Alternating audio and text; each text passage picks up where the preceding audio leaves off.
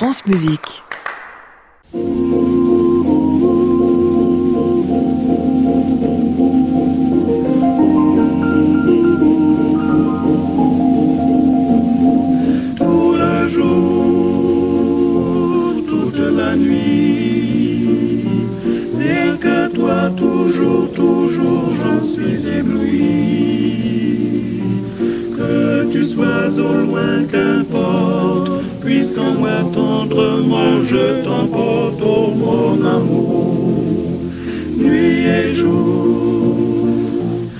Tous, bienvenue dans le Classic Club sur France Musique tous les soirs de la semaine en public et en direct depuis l'hôtel Bedford à Paris au 17 rue de l'Arcade et chez vous tant que vous voulez en passant par francemusique.fr. 20 ans, oui, ils ont fêté leur 20e anniversaire. Il y a un an ou deux, un petit peu plus que ça, mais à l'occasion, ils se sont fait un petit cadeau. Ils nous l'ont fait aussi par la même occasion. Enregistrer la charnière. La charnière, entendez une œuvre fondamentale au cœur du XXe siècle, celle pour quatuor à cordes de Béla Bartok, le quatuor Diotima, en tout cas deux de ses membres, Cha Wing-Pong et euh, Franck Chevalier. Nous parlerons de cela en première partie de programme.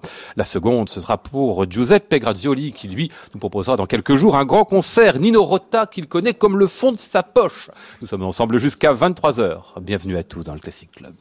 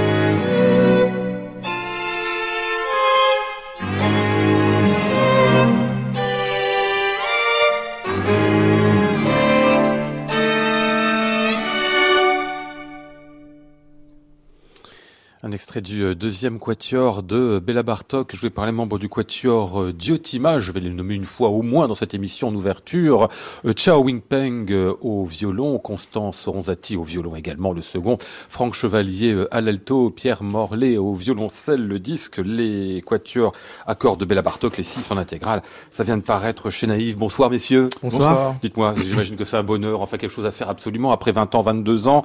Si je compte bien, presque 23 ans de, de quatuor, d'enregistrement enregistrer l'intégrale des, des Bartok, ça s'imposait, Franck. Hein ouais, c'est un vieux rêve. C'était une chose qu'on voulait faire.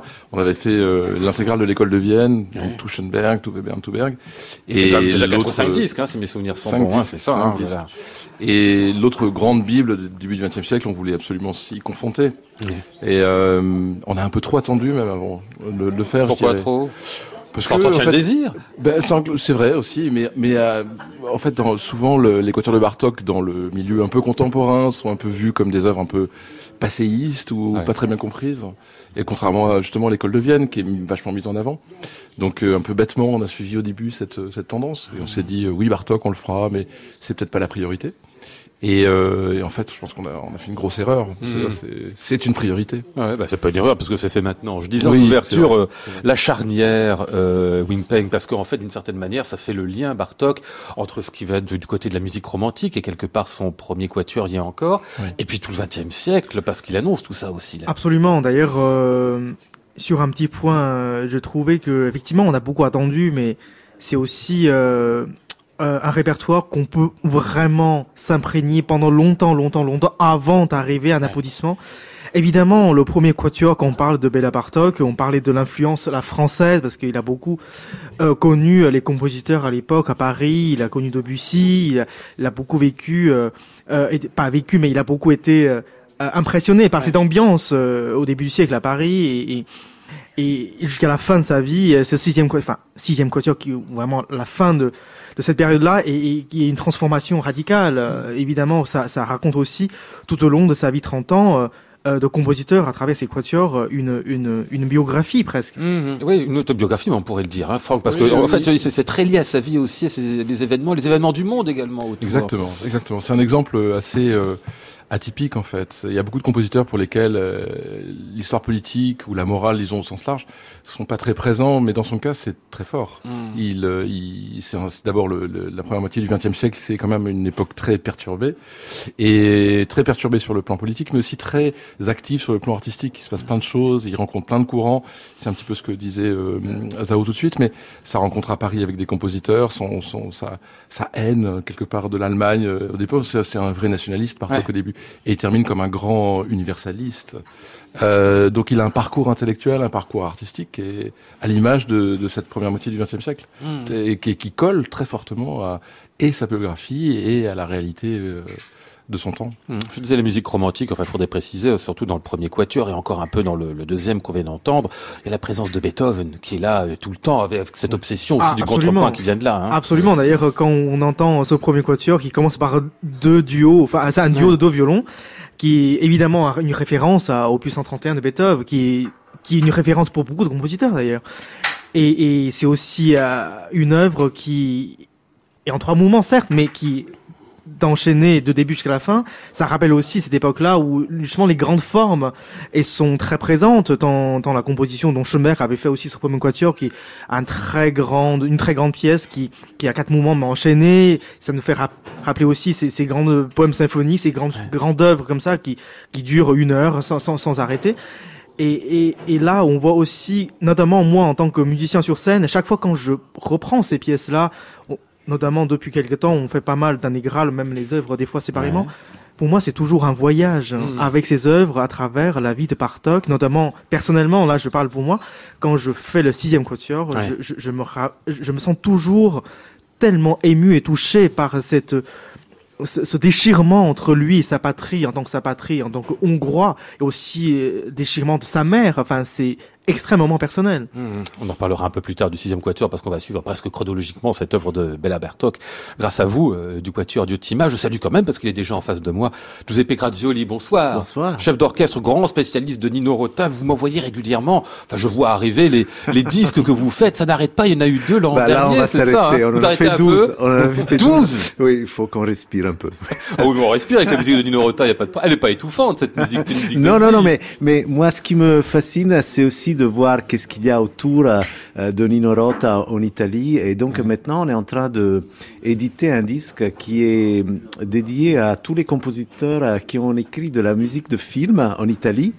euh, mais qui viennent de, du conservatoire. Et c'est ça qui me fascine, de voir euh, comme l'histoire personnelle a fait en sorte que un compositeur qui veut faire le compositeur pour la salle de concert, après un certain temps, pour des raisons très banales parfois, ou bien pour une fascination du, du cinéma, il passe à faire autre chose.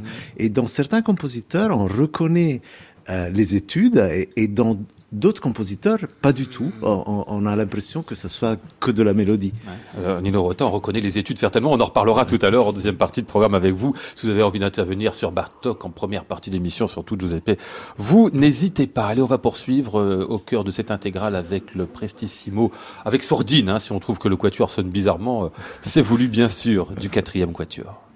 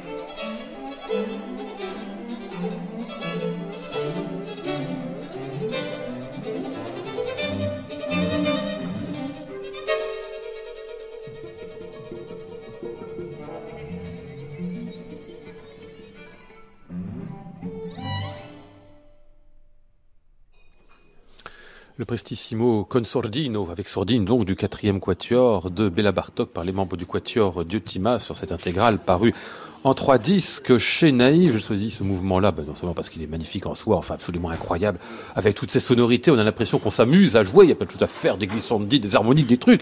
Oh, comme ça a l'air drôle à faire. Non, c'est pas drôle, Franck, hein, c'est redoutable tout hein, c'est- hein. c'est drôle, ouais. Oui. Après quelques temps, c'est drôle. Au début, ça n'est pas, ta- pas tant que ça. non, mais c'est une musique extraordinairement virtuose. Mais euh, c'est-à-dire que c'est c'est très court. C'est un mouvement qui dure 2 minutes 30, je crois. Mais mais euh, je pense que c'est une des choses sur lesquelles on a passé le plus de temps. Dire, Ce, ce petit mouvement-là? Je pense. Ah oui. Moi, ceci dit, ça- je suis assez ravi d'entendre votre commentaire parce que je pense que pour tout musicien, l'ultime étape, c'est aussi rendre finalement la musique pour les auditeurs sans effort. Ouais, Ouais. c'était C'est aussi un réel plaisir de l'entendre. Waouh, c'est génial. Mais en fait, on se rendait pas compte quel effort ça demandait aux musiciens de faire. Mais c'est vrai que dans la réalité, comme Franck disait, c'est- un moment qui est extrêmement court, qui demande énormément de travail Ah oui. pour en arriver là. Et on espère euh, y arriver pas trop mal. Et euh, il y a d'autres moments aussi qui a une eu une très grande virtuosité dans, dans, dans cette musique-là, et ça exige pas seulement de, de la euh, qualité instrumentale de chacun, ça exige aussi une grande habitude de, de travail de, de quatuor. Ouais, ouais. C'est-à-dire que ça fait partie de ces choses qui sont impossibles en fait à aborder si on est juste un quatuor de circonstances. C'est-à-dire il faut avoir forgé une technique de groupe euh, à- au préalable et vraiment avoir une vraie euh, conscience quoi, de Mhm. l'écoute en particulier. Ouais. Parce que le rythme, euh, la, ra- la rapidité de- du mouvement et la, le, le fait que les, les canons euh, sont aussi soient aussi serrés, Très rapproché. avec des tas de handicaps, c'est-à-dire des handicaps de la, de la sourdine dont vous avez dont, dont- dont vous avez parlé, mais aussi le le, le, le handicap de, des modes de jeu, c'est-à-dire on joue sur le ponticello, on joue euh, avec des nuances très variées, on joue euh, avec des rythmes contrariés. C'est-à-dire qu'il faut une présence au moment où on le joue qui est absolument totale, Exact- hein, concentration. Hein. Tout à donc ça, ça, ça exige beaucoup sur tous les plans. Ah. Sur le plan de l'écoute, sur le plan du jeu, sur le plan de... Et aussi, on se rend compte euh, en travaillant avec les compositeurs vivants euh, que finalement la vitesse de pensée est toujours supérieure que la vitesse de l'exécution et de la perception auditive.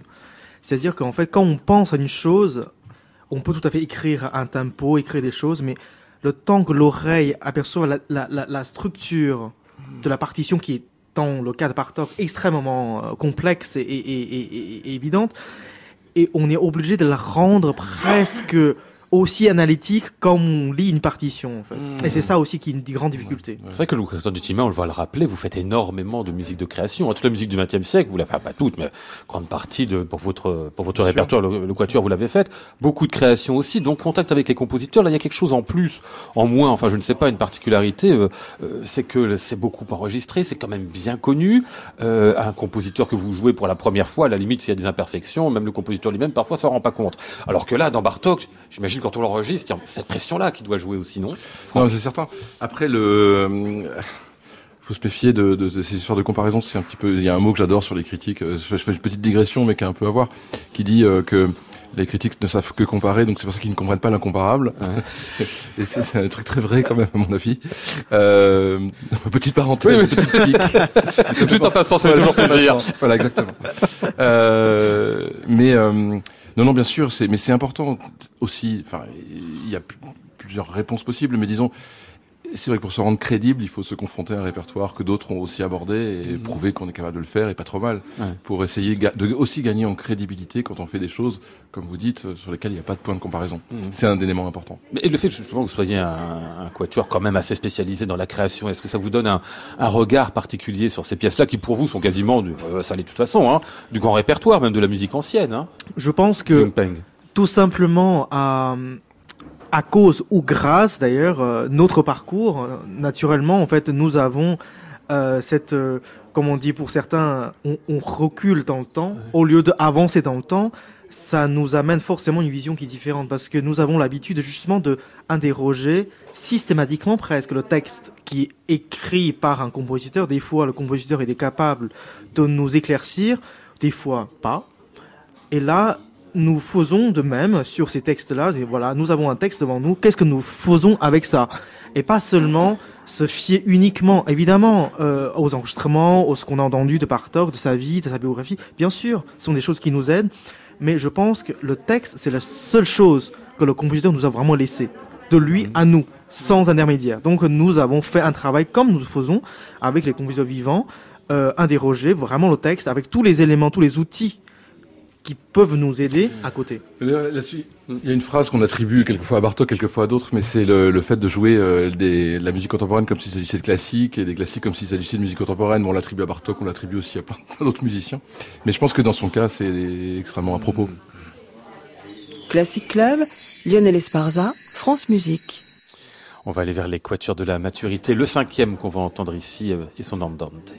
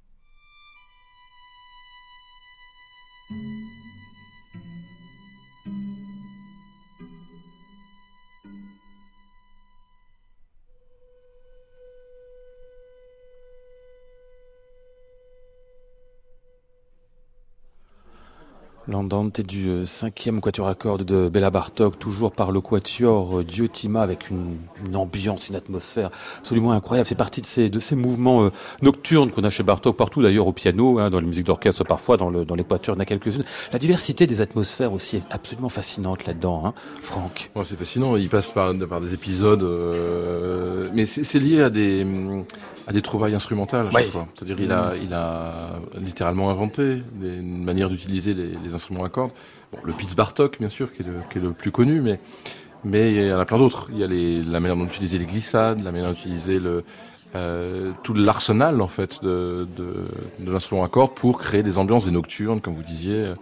Mais c'était aussi un truc euh, qu'on faisait aussi à l'époque. Il n'y a pas que lui qui a fait ça. Par Ouais. exemple, le, le mouvement que vous avez passé avant, on le retrouve aussi dans la suite lyrique de Berg, par exemple, le- les mouvements nocturnes. Mais euh, chez lui, ça prend une, une, une saveur, disons, une tonalité très originale. Ça, c'est euh, la chose la plus extraordinaire avec Bartok, c'est qu'il a su trouver sa propre langue, son, son propre matériau, qui ne ressemble qu'à lui.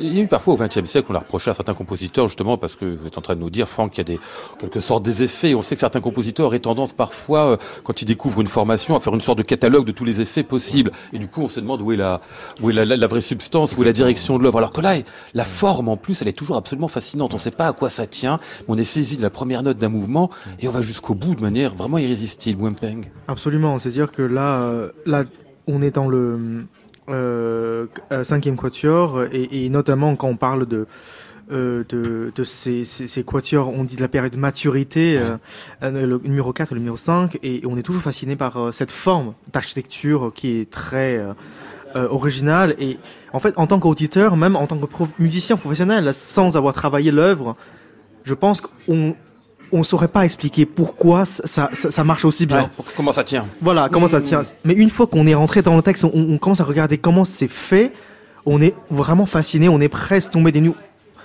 À ce point-là, c'est étudié, calculé, c'est presque du mathématique, mais à la fin, ça rend une, une nature, un naturel. euh, Mais c'est aussi son absence de, de, de compromis. Je pense que c'était, euh, c'était, là encore, ça rejoint des éléments bi- biographiques, mais c'était une personnalité apparemment sans concession, Ouais. euh, compliquée, euh, un peu raide et un peu euh, pas facile pour son entourage. Mais musicalement, c'est pareil, c'est-à-dire dans la recherche de son matériau, il n'y a pas une note ou il n'y a pas un élément en trop ou pas assez. C'est un équilibre euh, presque parfait dans, dans les dans les formes et dans la, la recherche. C'est vrai que en fait, euh, euh, quelquefois après les concerts, on a eu des retours des, des personnes qui viennent écouter pour la première fois, en disant que voilà, euh, merci beaucoup pour votre concert. C'est la première fois que j'ai entendu Partok au concert, et ça m'a beaucoup plu. Et je dis oui, c'est vrai que c'est une musique très forte qui, qui vous envoie comme ça plein de figures et, et un peu que ce que Franck disait sans concession. En fait, c'est exactement ce que ces personnes ont ressenti et c'est une force sans concession, mais en même temps, ce n'est pas non plus une agressivité juste brute. Et Et là, euh, c'est Ce, qui est compliqué avec la musique de Bartok, c'est que c'est souvent une musique d'une, enfin, qui, qui quelquefois a, a- a eu à peine à trouver son public, parce que c'est une musique qui est pas d'une radicalité euh, extrême pour pour autant, qui est pas non Avec plus. parts euh, très souvent assez consonantes. D'ailleurs, le premier quatuor, les les deux derniers, 5 et 6. Exactement, exactement. Et, et c'est une musique qui est non idéologique. Ouais. C'est-à-dire, C'est quelqu'un qui répond pas à des codes euh, de ce point de vue-là, mais qui pour autant est d'une grande tension. Hmm. C'est c'est une musique pour laquelle on ressent ça. On ressent, je pense qu'à l'écoute, une grande tension. En même temps, on ressent toutes les trouvailles qui sont toujours absolument, enfin, je veux dire, qui vous, qui vous prennent parfois à la, Tout à fait, la gorge, au trip, oui, et puis qui Ouais, surprennent tellement, fait, ouais. tellement c'est stimulant intellectuellement. Mais c'est très lié à ces, je pense à c'est très lié à ces recherches de d'ethnomusicologues aussi. C'est-à-dire le fait que il était fasciné par la, la musique folklorique, mais au sens où il, a, il, a, il faisait des collectes en fait, de, de, il enregistrait des gens chantant. euh, Et il était fasciné par le fait de, de ces musiques qu'on appelle folkloriques, qui n'ont pas d'auteur, qui n'ont pas de date de, Ouais. de création, et euh, de les projeter, de les prendre et de les projeter dans un univers moderne, et de d'avoir cette tension euh, par la même créée, qui euh, et ça, ça le fascinait. Mais vous dites bien projeté parce qu'on est quand même très très loin, hein, même par rapport Bien on sûr. pense à d'autres pièces pour piano, des pièces d'orchestre de Bartok où là il est euh, une sorte de mimétisme assez simple avec Mais la musique populaire. Là, c'est c'était un complètement prétexte relu. de composition en fait. C'était Ouais. un prétexte de composition, c'est-à-dire comme certains prennent un prétexte littéraire pour composer ou prennent un tableau comme prétexte à composer. Lui, son prétexte c'était ça. Mais il- jamais en fait, il ne prend de folklore au sens où il n'utilise pas, euh, il n'utilise jamais un folklore original. Hmm. Il en tire des principes et il le recompose et il le retravaille. D'ailleurs, euh, je pense que sa grande, grande qualité et, et aussi malheureusement on lui a desservi pendant des années que Bartok, euh, selon nous, enfin en tout cas à notre point de vue, était un petit peu sous-évalué, sous-estimé Mm. depuis quelques depuis quelques décennies. Aujourd'hui, évidemment, ça, ça devient même aujourd'hui quand on voit qui suit la trace de cette, cette esthétique-là ou ce langage, il n'y en a quasiment pas. Enfin, il est bien toujours l'unique compositeur durant le XXe siècle qui a écrit de, de, de cette manière-là. Ou alors il n'est pas compris. Ou il n'a pas compris, voilà, alors, il tout est- à il est fait. Donc, ce qui est malheureusement qui, qui, qui fait sa force et fait sa comment dire ça Sa singularité, sa singularité, bien Ah, sûr, ouais. tout à fait. Alors on va aller vers le dernier chef-d'œuvre, l'ultime, le sixième quatuor dont on va écouter là le deuxième mouvement. On aura la, la ritournelle qui est donc à deux à deux voix ici. Hein. Si je dis pas de bêtises, le deuxième mouvement, c'est bien Oui, ça. oui, et puis ça. le- et la marche qui suit.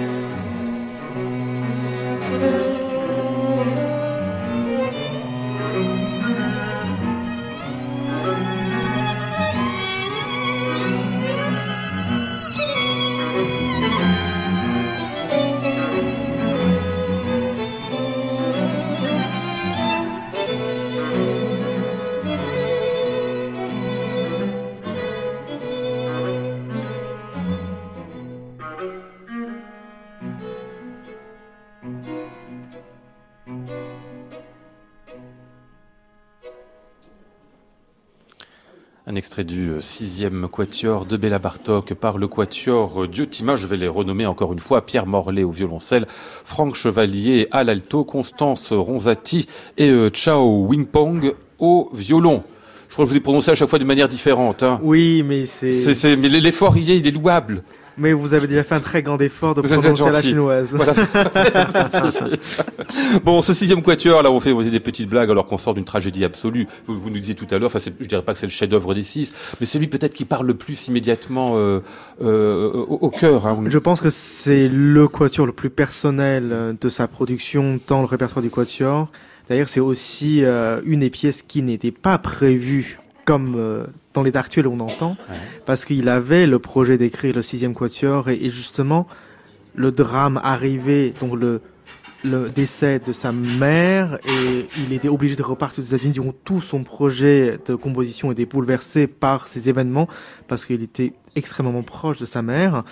Et, euh, et voilà, donc euh, il avait choisi cette forme, encore une fois, que nul avait fait auparavant, qui est relié par ce premier mesto, ce talto solo, qui une espèce de désolation absolue qui dure euh, quelques mesures, qui se transformait à la fin en mouvement entier pour finalement nous démontrer cette tristesse qui nous envahissait de tête aux pieds. C'est extrêmement fort. Euh, vous dites la tristesse à la fin, mais moi je vois la lumière à la fin, sur les derniers accords, comme si finalement cette, euh, cette ritournelle sur laquelle il songe pendant un quatuor euh, entier, à la fin il trouve une petite harmonisation de rien du tout, finalement, on finit presque sur un, des accords classés. Enfin, c'est, c'est très étrange comme fin aussi, très lumineux même, Franck. Ouais, c'est lumineux, mais, mais on reste quand même sur cette tonalité de, disons, c'est euh, après le, le grand désespoir de la de l'anéantissement, disons, Ouais. alors à tout point de vue, hein, de, intérieur, la mort, bon, on peut- le, le décliner de, manière- de plusieurs manières, mais c'est vrai qu'il y a cette espèce de léger rayon de solaire à la, à la fin, mais on le Ouais, voit comme une soleil espèce. froid quand même. Hein. Oui, c'est un soleil froid. C'est un petit peu comme le le- l'étoile du petit prince à la fin de, du petit prince, quoi. Il redevient une étoile, quoi. Mais c'est c'est un peu ça, quand même. D'ailleurs, Ouais, c'est vrai qu'on on entend, on, on entend aussi entre ces, ces mouvements de, de mesto, euh, comme on dit, euh, il avait titré euh, triste, hein, et ces mouvements de danse un peu sarcastiques, même grossières, et pour finalement rejoindre probablement la situation de l'époque, euh, que, que la moquerie, cette hypocrisie, ou dénoncer à travers euh, sa composition, avec, à, à- à travers ses danses un peu presque lourdes et, et, et, et impossibles à danser finalement sur, et avec ses rythmes très et euh, sarcastiques, et, et on, on, on rendait compte de cette grande contradiction Ouais. entre ce qu'il vivait intérieurement euh, et entre ce qu'il constatait euh, dans la dans la vraie vie, dans la société, et ça c'est aussi une grande force.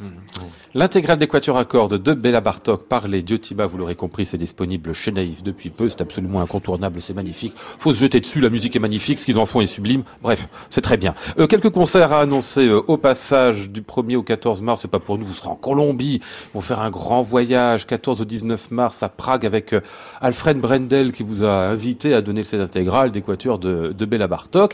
Bon, bah, ça c'est un petit peu loin de nous, mais on va retenir pour nous le printemps des arts de Monte-Carlo. Vous ferez le 22 mars programme Beethoven Marqueas. Et puis encore à Orléans au mois d'avril, vous êtes installé en résidence à Orléans, Oui. hein, c'est ça. Hein Oui. vous ferez aussi quelques concerts là-bas. Et puis je signale enfin, puisque vous êtes en résidence à Radio France toute Tout cette saison, hein, c'est ça. hein Oui. Première saison de trois qui est à venir. Exactement. hein. Tout à fait. Nous Ah. sommes ravis de s'avoir euh, associé à cette institution et surtout nous sommes ravis du public et la salle de concert. Nous avons pu profiter. C'est vraiment un très beau cadeau. Dans l'auditorium, hein, c'est ça. Tout à fait. Vous y, re- vous y retrouverez le pardon. Surtout, on est, on est ravis que Radio France ait, ait eu l'idée d'avoir un quatuor en résidence, parce que c'est la première fois que ça, ça a lieu, et on espère surtout que ça va continuer. Ah ouais, la salle Et prête bien en plus. La hein, salle voilà. est incroyable pour le quatuor. Le 19 mai, vous vous y retrouverez, c'est votre dernier concert de la saison, si Ouais. je dis pas de bêtises, Ouais. hein, à Radio France même, pour un programme que je ne connais pas encore. Vous connaissez-vous déjà euh, Si, ouais, si, bah, en fait, on a fait de l'intégrale des quatuors de Bartok toute Ah, la super, saison. donc oui. on fait les deux derniers Cinq et quatuors. six, c'est ça. 4 et 6, en 4 fait. et 6, pardon. Et on a à chaque fois euh, associé, à- on les a associés à, chaque fois à un des derniers quatuors de Schubert. Donc, euh, en l'occurrence, ce sera le dernier quatuor, le sol majeur. À suivre donc le 19 mai à l'auditorium de Radio France. Classic Club, Lionel Esparza, France Musique. Eh ben justement, il y sera lui ce week-end à l'auditorium, hein, euh, Giuseppe Graziola, Ouais, avec euh, avec l'Orchestre national de France. Vous allez faire du Nino Rota. Eh ben, vous allez nous en parler, mais auparavant, ben, on va se remettre ça dans l'oreille. Hein. On aime tellement ça aussi.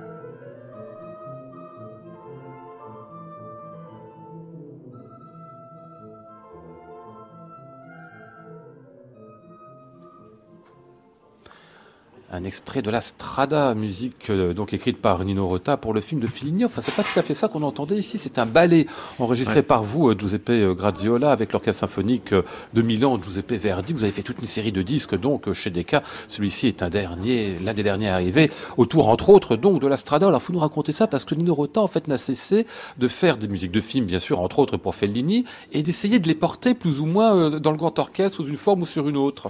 Bah, Dans le cas de la Strada, il a fait euh, donc les musiques pour le film, puis il a tiré de ça un grand ballet, celui qu'on Ouais. vient d'entendre, qui est un, un ballet très problématique à mettre en scène parce que euh, il n'y a pas seulement l'orchestre symphonique, il y a aussi un trio jazz, il y a une banda Ah oui. euh, populaire qui joue en même temps avec l'orchestre. Il y a une voix.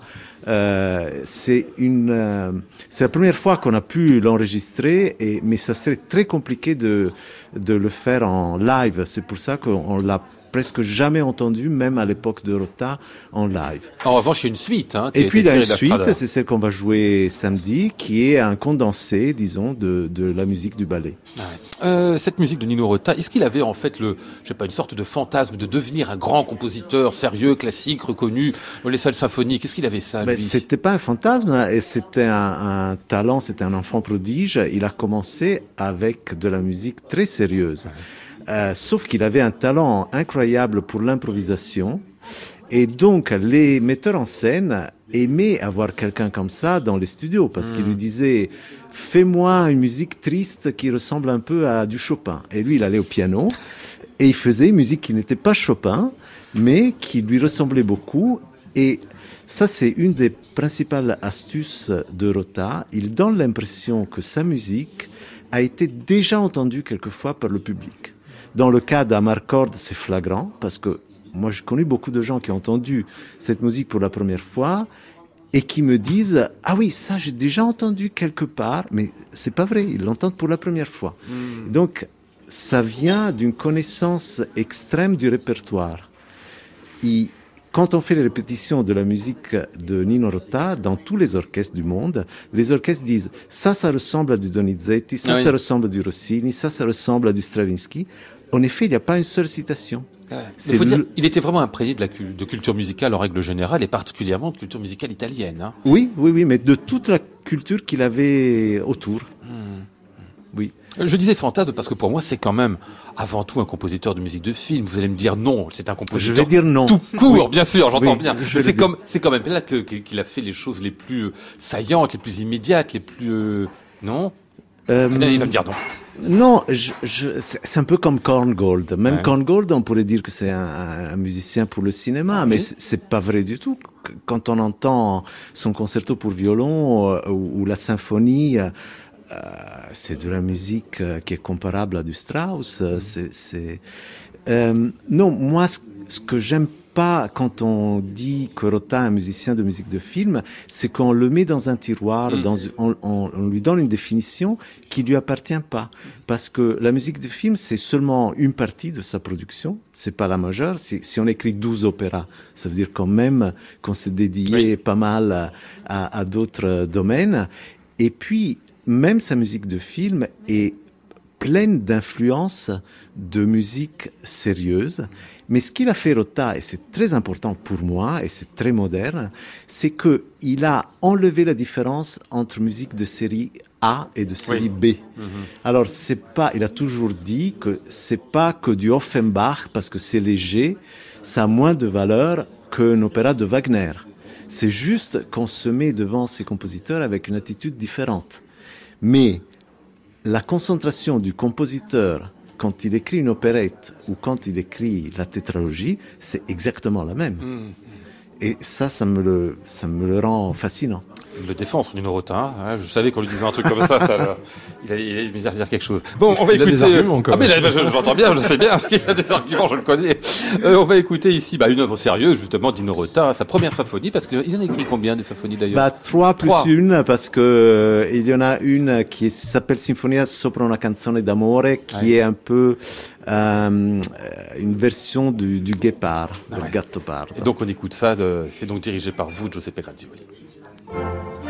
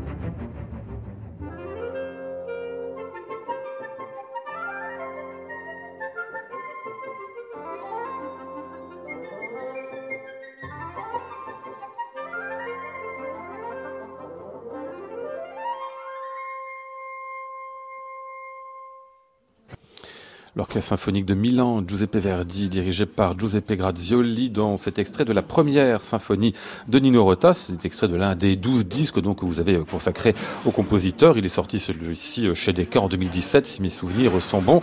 Et on vous retrouvera Giuseppe Grazioli en concert avec l'Orchestre national de France. À Radio France, ce samedi, vous ferez un programme intitulé euh, De la Strada. J'étais en train de regarder de la Strada Prova d'Orchestra en pensant de, la Pravda. Ah non, ce n'est pas aucun rapport. Donc avec quatre suites euh, d'orchestre d'après les, les, films pour lesquels Nino Rota a composé de la musique, Amarcord, Prova d'Orchestra, Le Guépard et la Strada. Et ce sera tout ça dans le cadre d'un grand week-end consacré à Nino Rota à Radio France avec plein de concerts entre samedi euh, et dimanche. Daniel Ivinec sera là aussi, le Trafic Quintet et puis vous donc qui dirigerez euh, le National samedi soir à euh, 20h.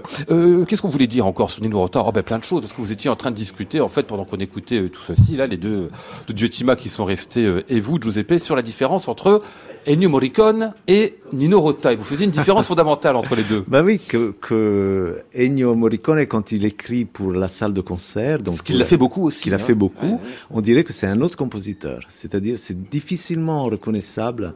On dirait pas que c'est la même main qui a écrit les deux genres de musique, alors que Nino Rota, franchement, franchement il y a beaucoup de citations qui vont du, du, d'un domaine à l'autre, du cinéma à la musique de chambre, à la, à la musique pour orchestre, à la musique euh, pour le théâtre, et, mais on reconnaît Ah. exactement Une la, continuité. Oui, une continuité. Et je le trouve très sincère comme euh, compositeur, en pensant surtout que quand il écrivait ses musiques pour, pour orchestre, c'était pas le bon moment c'était pas du tout à la mode. C'est-à-dire que il a été insulté par par les collègues parce qu'il écrivait comme ça. Parce euh, qu'il était très radical en fait dans pour écrire sur le, on va dire côté salle de concert. Non non non. non je parle de Nino Rota quand il ah, écrivait pardon. par exemple ses concertos pour piano qui semblaient du du Rachmaninoff. Ah, oui, oui. Et on était dans les années 70. Vous vous imaginez qu'est-ce qu'il pouvait dire Stockhausen ou, ou, ou Berio en Italie ou Nono, qu'est-ce qu'il pensait euh, de, de, Nino Rota. Donc on l'a mis au marge de la culture musicale italienne. Moi au conservatoire, j'ai jamais eu l'occasion de travailler une partition de Nino Rota. Mais on m'a donné beaucoup de partitions de, de Berio et, et, et, de Nono. Et, et, déjà ça, ça me le rend un peu sympathique, euh, ouais. disons par, par réaction. Et j'ai envie de connaître quelqu'un qui s'est mis contre le monde entier pour être sincère et écrire la musique qui vraiment le touchait. Ouais. Puisqu'on parlait de, de Nino Morricone, il était en train de me, me, raconter quelque chose, Franck Chevalier, un rapprochement avec un autre compositeur bien connu. Et c'est vrai, non mais c'est idiot, mais on, on, a, on les met l'un côté de l'autre, on se dit, ils n'ont jamais pu se rencontrer. Eh ben, non, c'est une blague, c'est parti d'une blague d'Helmut Lachenmann, mais il disait que son compositeur préféré, c'était Ennio Morricone. Ouais. Parce que pour lui, c'était le, le, compositeur du paradis. C'est-à-dire qu'il utilisait tous les artifices de la beauté un peu facile. En fait, je pense que c'était évidemment un clin d'œil un peu caustique. Ouais, un peu ironique, part, oui, un peu ironique. Et ils s'étaient connus, très oui, bien oui, connus à Darmstadt, que, en fait. Exactement. Ils, ils, avaient été étudiants ensemble à Darmstadt, donc ils se connaissaient bien. Non, mais c'est marrant parce que c'est des univers qu'on qu voit pas du tout ensemble, évidemment. Pas du tout, hein. non. Pas du tout. Hein. Vous l'avez connu, Nino Rota, Giuseppe Grazioli non, Pas du tout? Non, non, pas du tout. Vous avez cherché vous... Non, j'ai connu des, des, des des gens de la famille qui m'ont un peu raconté. J'ai connu Fellini qui m'a raconté oui. beaucoup de choses sur lui, euh, notamment qui, qui, vivait dans une bulle, euh, qui se réveillait seulement quand il était au piano. Mais sinon, on avait l'impression d'un petit bonhomme euh, qui n'avait pas de contact avec euh, l'extérieur. Ah ouais. Donc devant le piano, il était tout d'un coup créatif euh, et capable d'aller dans tout, dans toutes les directions. Et, et, il connaissait beaucoup de musique. Il a fait une thèse à l'université sur Zarlino. Ouais. Donc c'est quelqu'un vraiment grand de... théoricien oui. du, euh, je oui. sais plus combien, 16e siècle, je crois, c'est ça. Très cultivé. Et, et Fellini, je pense qu'il avait conscience que ces films sans la musique de Nino Rota auraient été beaucoup moins efficaces. Mm. Il y a quelqu'un qui a dit la musique de Rota, c'est le livret du, de, des films de Fellini. Mm. Et il y a un il y a un peu de vérité, c'est excessif, mais il y a un peu de vérité. Lui, il savait. D'ailleurs, si vous regardez un film de Fellini sans la musique, vous perdez vraiment beaucoup, mmh. beaucoup de, de, de, même de la poétique de, mmh. du metteur en scène. Il savait beaucoup de choses sur l'orchestre, bien évidemment, aussi Nino Rota, on en a eu la preuve avec ce prova d'orchestre à répétition d'orchestre. Je suis désolé, hein, mais... Laisse-le.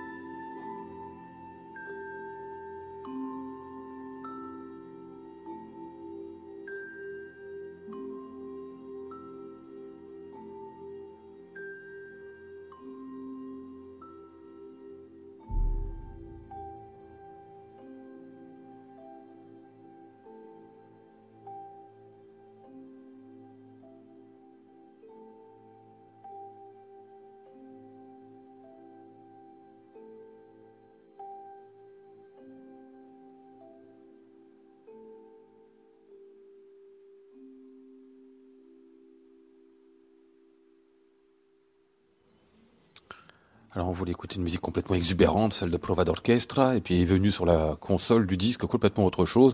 On l'a laissé filer parce que c'est très bien aussi, hein, dans le Casanova de, Fellini. Ici, suite symphonique de, la bande originale, euh, originelle, si j'ose dire, composée par euh, Nino Rota.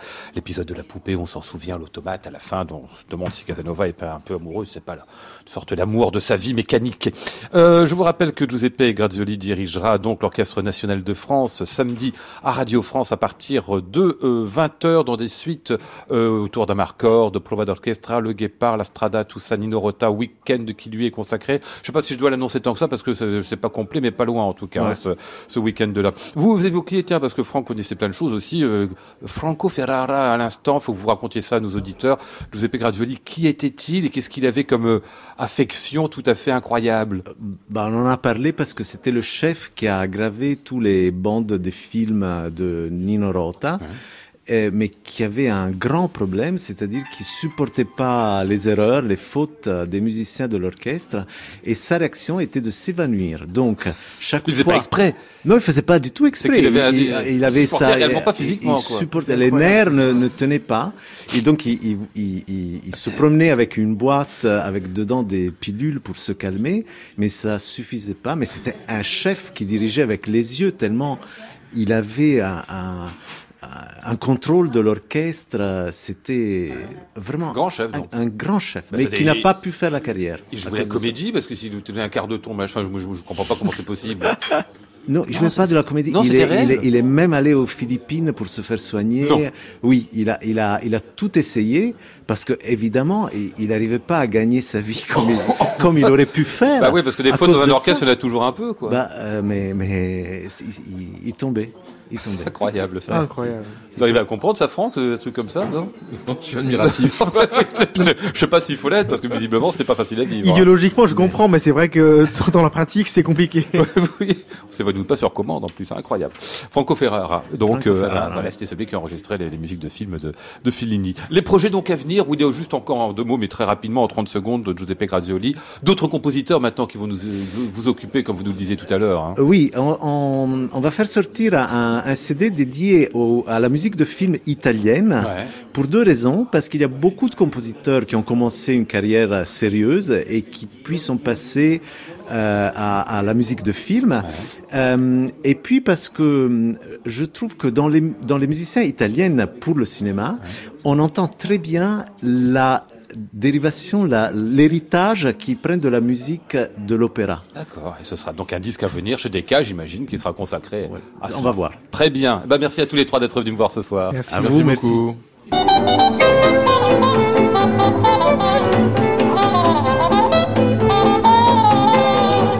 Nous étions ce soir avec euh, Maud Nourri, Flora Sternadel, Antoine Courtin, Christophe Michou et Hélène Langlois. Voici le ciel peuplé de ces moutons blancs. Voici la mer troublée, spectacle troublant. Je vous retrouve demain jeudi avec encore un jeu de mots que le monde entier va nous envier, la French Touche. Nous serons avec euh, Anne Kefelec et François Dumont. J'entends la ville qui me dit bonsoir et moi sur le quai de la gare, je dis de mon mieux des mots d'adieu. Très bonne nuit à tous. Il est 23h sur France Musique. Voici Arnaud Merlin et son portrait contemporain. Merci à vous Lionel Esparza. On vous retrouve demain pour le Classic Club. À réécouter sur francemusique.fr.